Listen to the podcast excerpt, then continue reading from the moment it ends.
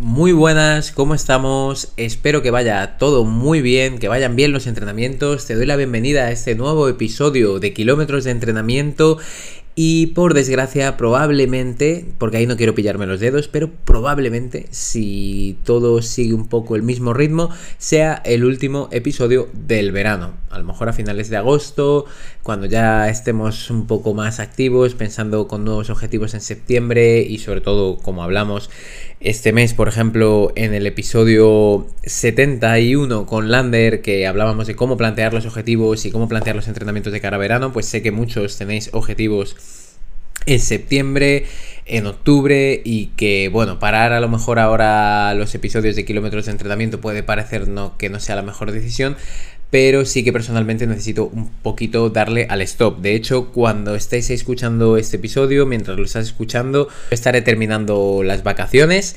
Eh, luego me cojo unos poquitos días más, pero eh, por eso mismo no quiero comprometerme dando mm, eh, con unas fechas o con unos episodios concretos. Me gustaría seguir haciéndolo y obviamente quiero seguir haciéndolo y me está gustando mucho todo el proceso desde que empezamos en kilómetros de entrenamiento, pero sí avisarte de que es probable que los próximos martes no encuentres ningún episodio por aquí para que lo tengas en cuenta.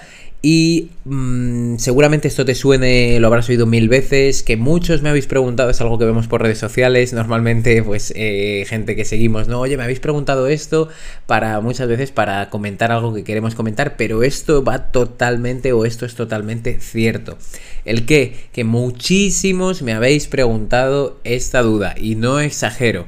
El tema de bajar las pulsaciones es un, es un tema que suele generar dudas, que algo de controversia quizás también, que a confundimos exclusivamente con lo que es el enfoque polarizado del entrenamiento, que ya sabéis también que hablando de enfoque polarizado teníamos también un episodio Lander y yo en el que bueno comentamos los beneficios, los posibles problemas también que podríamos tener si adoptábamos por un enfoque de entrenamiento de tipo polarizado y no es exactamente lo mismo entrenar polarizado que hacer o intentar bajar las pulsaciones a través del entrenamiento.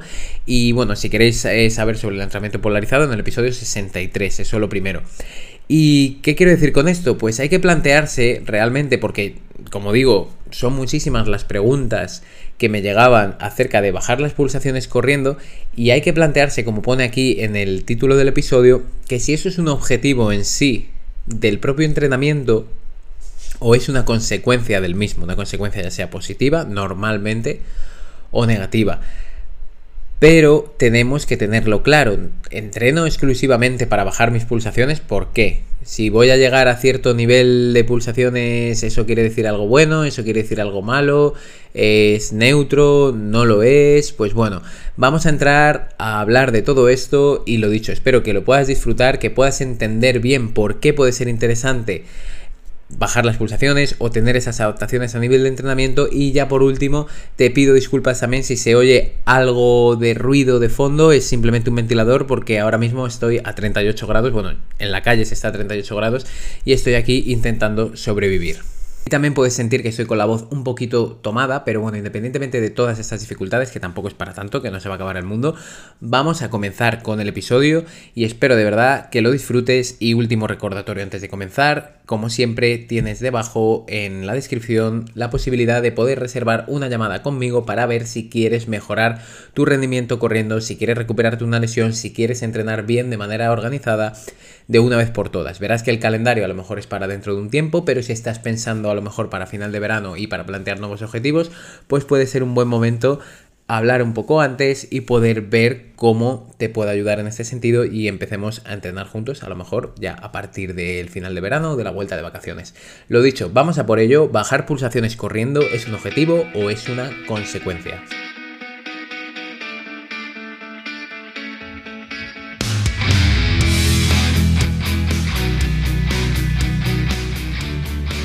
Te doy la bienvenida a Kilómetros de Entrenamiento, un podcast que te llevará a la línea de meta dando respuesta a tus principales dudas sobre entrenamiento de carrera, fuerza, nutrición, descanso y mucho más.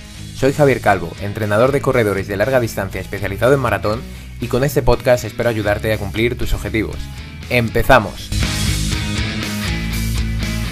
Y esa diferenciación de si es un objetivo o es una consecuencia del propio entrenamiento la hago porque la manera en la que muchos me preguntasteis, ya sea a través de redes sociales o incluso por email, el tema de bajar las pulsaciones me parecía que era lo que estabais buscando como objetivo final de vuestro entrenamiento. Y normalmente la bajada de pulsaciones, el descenso de pulsaciones, que las pulsaciones estén un poco más controladas, va a ser una consecuencia de un buen entrenamiento cuando entrenamos para un objetivo en concreto, ya sea en carreras, cuando entrenamos para mejorar una marca, cuando entrenamos para empezar a correr y llegar a correr un tiempo seguido. Bueno, cualquier tipo de objetivo puede ser una consecuencia del entrenamiento y normalmente debería serla.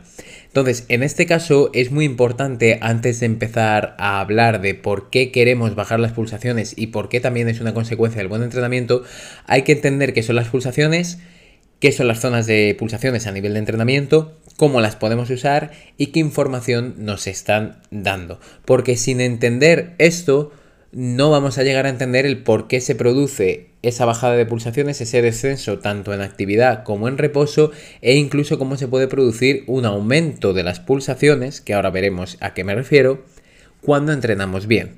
Entonces, no todo es blanco, no todo es negro, como siempre, hay una gama de grises muy amplia, que de hecho vamos a hablar de una cosa que se llama la zona gris muchas veces, y ya lo habéis oído alguna vez, así que entramos con ello, las pulsaciones y las zonas de entrenamiento. Muy importante sería saber perfectamente qué es la frecuencia cardíaca máxima. La frecuencia cardíaca máxima, que normalmente se utiliza una nomenclatura, una abreviatura que es FCM, frecuencia cardíaca máxima, y la podemos ver así es el pico máximo de pulsaciones que nosotros podemos dar ante un esfuerzo máximo. ¿Cómo podemos llegar a esto? A través de una prueba de esfuerzo de forma teórica. Hay diferentes fórmulas, que ya conocéis una muy famosa que es 220 como, eh, menos la edad. También tenemos otro tipo de fórmulas que nos pueden servir. 220 menos la edad no suele ser muy precisa en según qué casos, pero hay casos en los que sí que sirve, o sea que no tampoco entremos en demonizar si una fórmula es totalmente mala porque a mí no me ha servido y ya no sirve para nada, y otra fórmula es buenísima porque a mí sí me sirvió. Podemos utilizar diferentes fórmulas, podemos hacer una prueba de esfuerzo de la mano de un cardiólogo con formación en eso y que vamos a tener un dato mucho más preciso, podemos hacer pruebas de campo, como podría ser, por ejemplo, un test de 2 kilómetros al máximo, por ejemplo, si intentaras ir al máximo que puedes dar, la máxima velocidad posible durante 2 kilómetros, es probable que a lo largo de esa prueba si la registras sobre todo de manera correcta y registras bien las pulsaciones, tengas un pico de pulsaciones y probablemente ese pico se podría asociar con tu frecuencia cardíaca máxima. Yo tampoco me comería demasiado la cabeza con esto. Si tienes una prueba de esfuerzo o esfuerzo, como digo, mucho mejor, pero no le daría demasiadas vueltas si veo que los datos que tengo son buenos y los he tomado aunque sea por ejemplo de un test de campo. Luego tenemos también la frecuencia cardíaca en reposo, esa frecuencia cardíaca que si llevas o duermes, por ejemplo, con un reloj deportivo, con un reloj inteligente, con una pulsera, con un anillo, hay un montón de, dispositivos actualmente para poder medirla, suelen ser más precisos al medirla eh, que las pulsaciones en actividad. ¿Por qué? Porque mm, normalmente los sensores de luz de los relojes o las pulseras toman mejor los datos cuando no nos estamos moviendo y también cuando no hay luz y cuando no se producen esas interferencias en la luz porque el sensor es un sensor de luz pulsada, por lo tanto la entrada de luz de fuera no le va a venir muy bien a tu sensor del reloj de pulsaciones de frecuencia cardíaca. Por eso la primera recomendación que te doy y que suelo dar a la mayoría de mis deportistas es entrenar con una banda de pulsaciones. Sé que muchos me vais a decir, no, pero Javi, eh, hay diferentes estudios que parece que dan un buen dato estimado aproximadamente. Mi experiencia es bastante mala con ellos, la experiencia con los deportistas que llevamos es bastante mala, con los sensores de la muñeca de pulsaciones hay marcas y marcas. Yo con una marca en concreto no tengo muy buena experiencia, con otra marca en concreto es que no quiero decirlo, ¿vale? Para no sesgaros, pero al fin y al cabo va a ser mucho mejor Medirlo con banda de pulsaciones. Hay estudios que demuestran eso, hay estudios que hablan ampliamente de eso. De hecho, con el balance calórico también las calorías que gastamos, los relojes suelen ser bastante o suelen estar bastante errados, así que confiar exclusivamente en eso, tu balance calórico o el dato de pulsaciones que te está dando exclusivamente la muñeca, yo no lo haría y no lo suelo recomendar. Si a ti te funciona y crees y sabes a ciencia cierta que ese dato es correcto, perfecto. Pero si no tienes la seguridad de que sea así o crees que puede ser un poco más alto de lo que te dicen tus sensaciones, yo contaría con una banda y entrenaría con ella la mayor parte del tiempo. Entonces, sabiendo qué es la frecuencia cardíaca máxima y qué es la frecuencia cardíaca en reposo, ese punto más bajo, ese punto que nos mide sobre todo durmiendo durante el sueño y esas fases en las que nuestra frecuencia cardíaca es más baja, hay que decir que adaptaciones se producen en estas dos, en la máxima y en la de reposo, cuando entrenamos de manera correcta durante bastante tiempo. Lo primero es que la frecuencia cardíaca máxima suele aumentar un poquito. Por lo tanto, eso de bajar pulsaciones a lo mejor no es un objetivo que tenemos, depende. A lo mejor entrenando tenemos la consecuencia de que nuestra frecuencia cardíaca máxima aumenta unos puntos. Por lo tanto, ahí tenemos más margen. Yo a lo mejor antes llegaba a 178 pulsaciones, ahora soy una persona muy activa, que se cuida y eso ha conseguido que ahora mi frecuencia cardíaca máxima sean 182 puntos, por lo tanto tengo ahí más margen e incluso mayor capacidad para soportar esfuerzos máximos. Y por otro lado, tenemos la mejora a través del ejercicio que se consigue en la frecuencia cardíaca en reposo, que suele descender. Es esto que hablamos famoso de la bradicardia, ¿no? Los ciclistas que duermen a 36 pulsaciones, a 35 incluso por debajo, que el corazón va muy lento. ¿Por qué? Porque se hace un órgano eficiente, no necesita bombear tanta sangre, es mucho más eficiente. Hace boom, bombea y le llega la sangre a la persona súper bien porque es un músculo eficiente. Esto con una bradicardia muy, muy, muy, muy, muy aguda, puede haber riesgos, pero en general es una adaptación positiva el que la frecuencia cardíaca en reposo vaya descendiendo un poquito a medida que seguimos entrenando y seguimos y seguimos.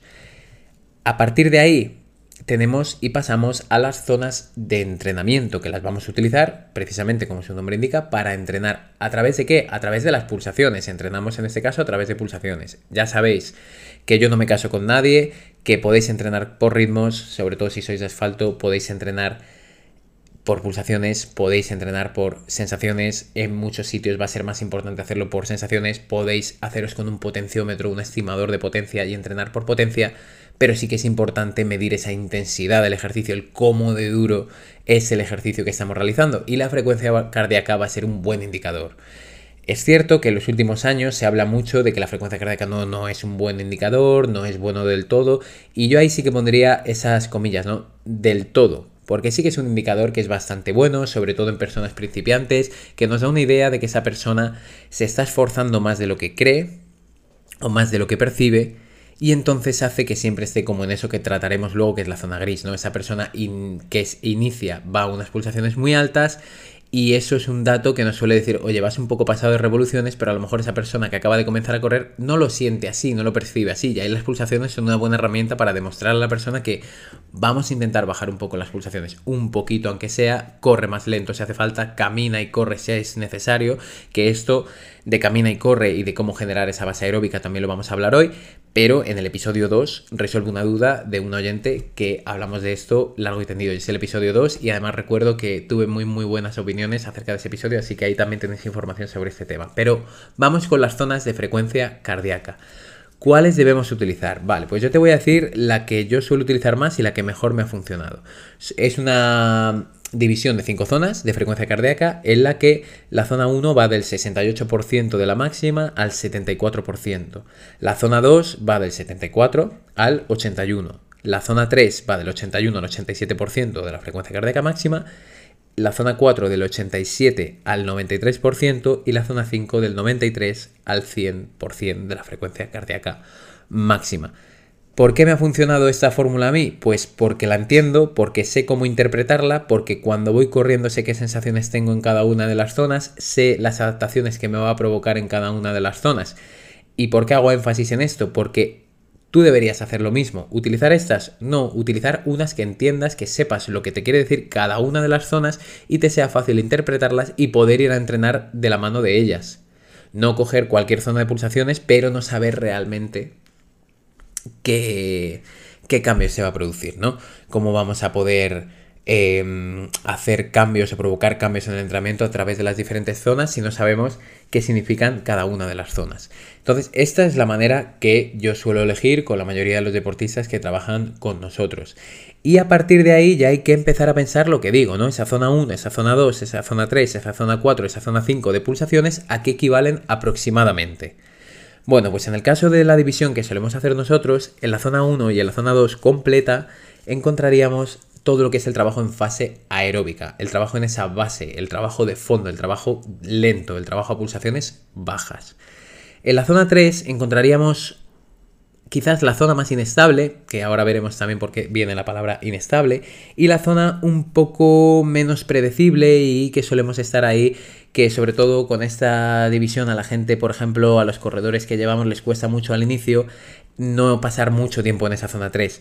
Y esa zona 3 pues tendría cierta combinación de trabajo aeróbico, se encontraría en esa zona 3 el umbral aeróbico, o sea, el paso de un metabolismo 100% aeróbico allá tener una mezcla entre aeróbico y anaeróbico, lo encontraríamos también en esa zona 3 aproximada, y en la parte más alta de la zona 3, que ya se va pegando, ¿no? Se va juntando hacia la zona 4, ahí ya nos iríamos acercando a esa zona de inestabilidad metabólica, nos iríamos acercando a ese punto casi por debajo del umbral anaeróbico, y en la zona 4 también encontraríamos ese punto un poquito por debajo del umbral anaeróbico, pero al acabar la zona 4 ya habríamos pasado ese umbral anaeróbico y entraríamos en la fase 3 de la fisiología, que sería la fase máxima según el modelo que alguna vez hemos comentado aquí en el podcast de Skinner.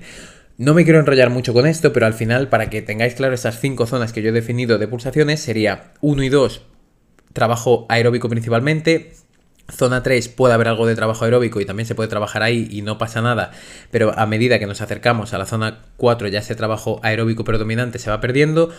Zona 4, puro trabajo de combinación, puro trabajo de combinación de aeróbico anaeróbico y puro trabajo competitivo, de ritmos también competitivos y es donde buscamos muchas veces competir. Y por último, zona 5, que es un trabajo máximo. Es un trabajo a tope porque, como hemos dicho, estamos hablando del 93% al 100%, ¿no? De nuestra frecuencia cardíaca máxima. Y ahora, si vamos a pasar sabiendo más o menos qué ocurre en cada una de las zonas, vamos a ver cómo puedo bajar esas pulsaciones o cómo voy a conseguir bajar las pulsaciones corriendo, qué tipo de entrenamiento o en qué zona tengo que trabajar para bajar las pulsaciones corriendo.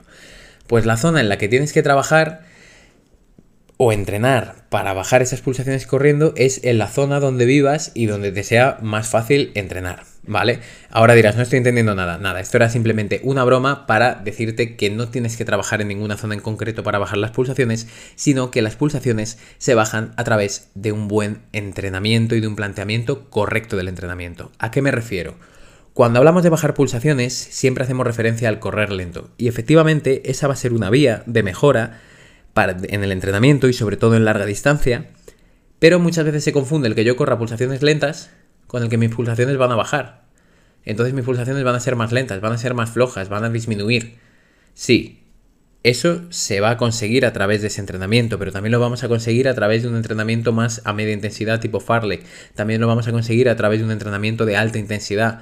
También lo vamos a conseguir con un correcto descanso. Me refiero, la bajada de pulsaciones y que tú a un ritmo concreto puedas correr hoy con X sensaciones y dentro de 7 meses con muchísimas mejores sensaciones y como si fueras casi hablando con un amigo, que eso es lo que sería bajar las pulsaciones, se consigue a través del entrenamiento bien planteado, pero no exclusivamente trabajando en una zona, en zona 1, zona 2, o en zona 3, o en zona 4, o es que entrenar en zona 5 es malo. O sea, esos mensajes hay que quitárselos y hay que intentar entender un poco más el entrenamiento y cómo se plantea y no decir, la zona 4 es mala, y la zona 1 es buenísima y hay que correr lento siempre. No, la zona 4 tiene una utilidad, la zona 3 tendrá otra como hemos visto, la zona 2 y la zona 1 tiene otra. Pero sí que es cierto que efectivamente una de las adaptaciones más rápidas cuando vamos haciendo entrenamientos lentos y entrenamos de verdad abajo a una, en una base y trabajamos ese fondo aeróbico que solemos llamar, es que las pulsaciones bajan. Esto se ve muy claro en corredores que inician. Por eso siempre hago mucho énfasis en el hecho de caminar y correr para las personas que comenzáis a correr y sentéis que realmente vais un poco ahogadas. Y entonces de esa manera camináis y correr y corréis y aseguráis ese tiempo en fases o en zonas bajas. Y eso sí que os va a permitir mejorar más y que las pulsaciones mejoren más, pero no porque mejoren las pulsaciones y puntos, sino porque mejoren tus sensaciones al correr. Por lo tanto, ese punto va a ser uno de los principales, efectivamente. Trabajar en la base, trabajar el fondo aeróbico es algo que va a llevar a que las adaptaciones sean principalmente la bajada de pulsaciones. Ahí venga, lo admito, ¿vale? En este punto lo admito. Si corremos lento, si trabajamos con buenas sensaciones, si salimos a correr y vas con buenas sensaciones, normalmente una de las consecuencias principales y más importantes va a ser que va a haber una bajada de pulsaciones de la mano con tus sensaciones corriendo a mismos ritmos vas a ir con mejores sensaciones, lo que implica que incluso puedes ir más rápido con unas sensaciones parecidas a las que tenías antes. Entonces, si trabajamos dentro de esa base aeróbica, ¿cómo podemos hacerlo? Oye, vale, quiero trabajar esa base aeróbica, quiero trabajar ese fondo. Pues lo primero, te diría de nuevo que fueras al episodio 2 para no siempre repetir la misma información, pero tenemos que tratar de entrenar ya sea en base a estas zonas de pulsaciones que he dado yo, que ahí si coges tu reloj, lo configuras de esa manera en base a tu frecuencia cardíaca máxima, tal como yo te he explicado aquí, normalmente tendrías que estar predominantemente en la zona 1 y en la zona 2. Si te cuesta mucho, normalmente, a no ser que haga, haga mucho calor, que hayas dormido muy mal, que sea algo muy concreto de un día, de algo que sepas que no estás bien, normalmente vas a tener que bajar un poquito, vas a tener que ir un poco más lento. Si pasas todo el tiempo en esa zona 3, si pasas ya eh, todo el tiempo en esa zona 4, hay que ir un poco más lento. Y poco a poco ya verás cómo vas doblegando esas pulsaciones. Y aquí es donde me gustaría introducir el factor de la zona gris.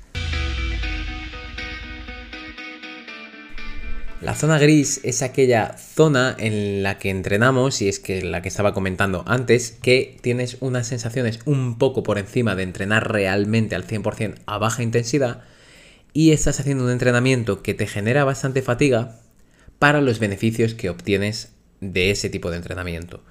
A nivel de ritmos lo encontraríamos, depende muchísimo de tu experiencia, pero lo encontraríamos en ritmos competitivos de personas principiantes en 10 kilómetros, de ritmos competitivos de personas mm, un poco más avanzadas en 21 kilómetros y en ritmos competitivos de personas muy avanzadas en maratón. Por poner un ejemplo así, eso no, no, no es la Biblia lo que acabo de decir, pero más o menos aproximadamente lo encontraríamos ahí según la experiencia de la persona. Entonces, en esa zona gris, ¿qué quiere decir? ¿Que no la podemos tocar? No, pero que el precio que pagamos por entrenar ahí a nivel de fatiga es alto. En cambio, cuando entrenamos realmente con bajas sensaciones, entrenamos con bajas pulsaciones y conseguimos controlarlas, el precio que vamos a pagar es mucho menor, vamos a tener mucha menor fatiga durante el entrenamiento y vamos a recuperar mejor y estar más disponibles para sesiones siguientes. ¿Eso quiere decir que siempre deberíamos entrenar así? No, por supuesto que no, va a depender de la cercanía que tengamos, por ejemplo, una, una competición, depende del tipo de objetivo a nivel de mesociclo de entrenamiento de varias semanas, ¿no? Seguidas a lo largo del entrenamiento que queramos plantear hacia un objetivo en concreto. A lo mejor yo ahora tengo el objetivo de entrenar volumen de oxígeno máximo y la mejor manera en la que voy a conseguir eso es entrenando en zonas altas, entrenando por ejemplo en esa zona 5, ¿no? Con esto siempre hago referencia a ese episodio en el que hablábamos del modelo polarizado, que es el número 63, ¿vale? Que podéis entender un poquito mejor cómo entrenar a nivel polarizado y los beneficios de ese modelo que tienen mucho que ver con esto que estamos hablando de la generación de base. Entonces, el entrenamiento de esa base aeróbica sería así simplemente corriendo lento, pero lento de verdad.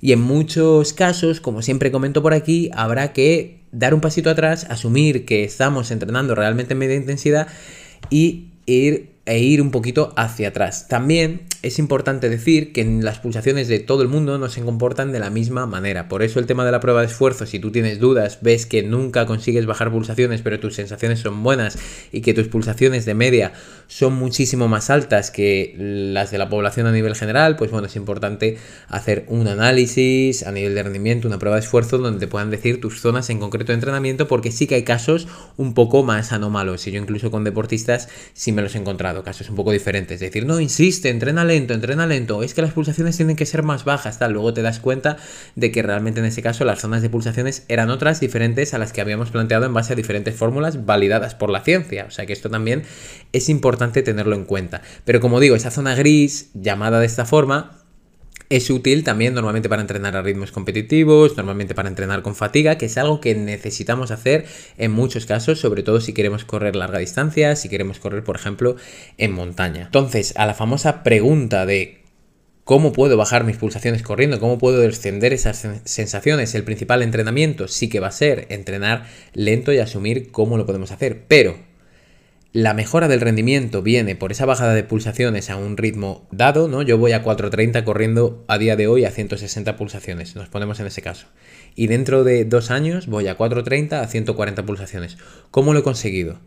Pues lo he podido conseguir a través del entrenamiento de fuerza porque ahora soy más eficiente corriendo y me cuesta menos desplazarme porque soy más fuerte y peso lo mismo y por lo tanto me cuesta menos desplazarme. Por lo tanto mis pulsaciones serán menores. Vale, ahí ya tenemos una vía. ¿Cómo no? El entrenamiento de fuerza. Segunda vía, efectivamente, corriendo lento, insistiendo en esa zona. Eso es lógico, eso es de cajón. Si quiero mejorar una cosa, solo tengo que ser específico con ella y trabajar en esa zona baja, porque lo que quiero es bajar las pulsaciones. Vale, esa es otra adaptación que vamos a conseguir ser más económicos, ¿no? A través de esas carreras lentas. ¿Cómo puedo mejorarlo también? A través de entrenamientos de volumen de oxígeno máximo, a través de entrenamientos máximos. ¿Por qué? Pues esto también lo he explicado aquí varias veces, porque si tú eres capaz de entrenar a ritmos altos, entrenar cerca del volumen de oxígeno máximo, vas a ser capaz de aumentar esa zona, de aumentar ese 100% relativo que tú tienes si tu volumen de oxígeno máximo es el 100%, si mejoras ese volumen de oxígeno máximo, todos los indicadores relativos mejorarán. Incluso tus pulsaciones serán más bajas igual a un ritmo concreto, a un ritmo dado. Y ahora también pasamos a una de las preguntas del millón. ¿Cuánto voy a tardar en poder bajar esas pulsaciones? ¿Cuánto voy a poder tardar en tener esa mejora del entrenamiento? Pues bueno, por supuesto, depende de cuánto tiempo lleves entrenando, de tu experiencia, de todos esos factores que influyen en el entrenamiento. Pero si lo planteas de manera correcta y si se trabaja, por ejemplo, esa base aeróbica de forma constante, durante unos meses ya podrías realmente tener algo de beneficio y ver que esas pulsaciones en relación al esfuerzo que estás realizando disminuyen un poco. Como digo, es una de las principales adaptaciones del propio entrenamiento, sobre todo el entrenamiento aeróbico, aunque el entrenamiento de fuerza, como he comentado, también puede influir en esto. Y lo dicho, para terminar con este episodio y que quede bastante claro el, el, foco que quiero que tengas, es que por supuesto vas a poder bajar las pulsaciones. Es una de las consecuencias de un entrenamiento bien planteado y de la constancia con el entrenamiento. Pero no debería ser tu único objetivo a nivel de entrenamiento, porque si te planteas un objetivo como tal de entrenamiento, ya sea un reto, eh, conseguir ser constante durante X meses, conseguir llegar a cierta carrera, conseguir llegar a cierta carrera con cierto ritmo, te plantees lo que te plantees, si el entrenamiento está bien estructurado, está bien individualizado y eres constante con ello, 100% esas pulsaciones van a bajar. Y lo dicho también, si ves datos algo anómalos o que realmente crees que tienes muy buenas sensaciones pero tus pulsaciones son altas, intenta evaluarlo, intenta hacerte una prueba de esfuerzo, ir a un cardiólogo profesional del deporte que pueda asesorarte por si acaso hay algo que puedas estar haciendo mal o algo a nivel Mm, genético que también podría ser que no estés teniendo en cuenta. Y la última recomendación, siempre que puedas, entrena con banda de pulsaciones para saber que el dato que tienes en el reloj es 100% preciso y no cometemos errores con el pulsómetro del reloj. Y dicho esto, espero que sigas disfrutando del verano, espero que sigas disfrutando de los entrenamientos que llevas planteados, de todo lo que has ido haciendo, que disfrutes también, aunque tengas objetivos por delante que te agobien un poco, que tengas fuerza para sacarlo hacia adelante, que luego todos estos frutos que recogemos de seguir entrenando en verano, de seguir dándole caña, sabemos que en, otoño 100% los vamos a recoger. Así que te mando un abrazo fuerte, espero que muy pronto puedas volver a oírme aquí con nuevo material en kilómetros de entrenamiento y también más adelante tendremos novedades acerca de kilómetros de entrenamiento porque ahí tenemos unas cosas entre manos que a día de hoy, como sabes que esto está grabado hace hace dos semanas y ahora que lo estás escuchando, pues tampoco está nada muy avanzado, pero sí que es cierto que estoy realizando algunos cambios que creo que pueden ser bastante interesantes, que creo que te pueden gustar y espero, como digo, que te sirva, que este episodio también te haya servido y que sigas sumando kilómetros de entrenamiento también este verano. Un abrazo fuerte y hablamos y nos vemos en próximos episodios. Adiós.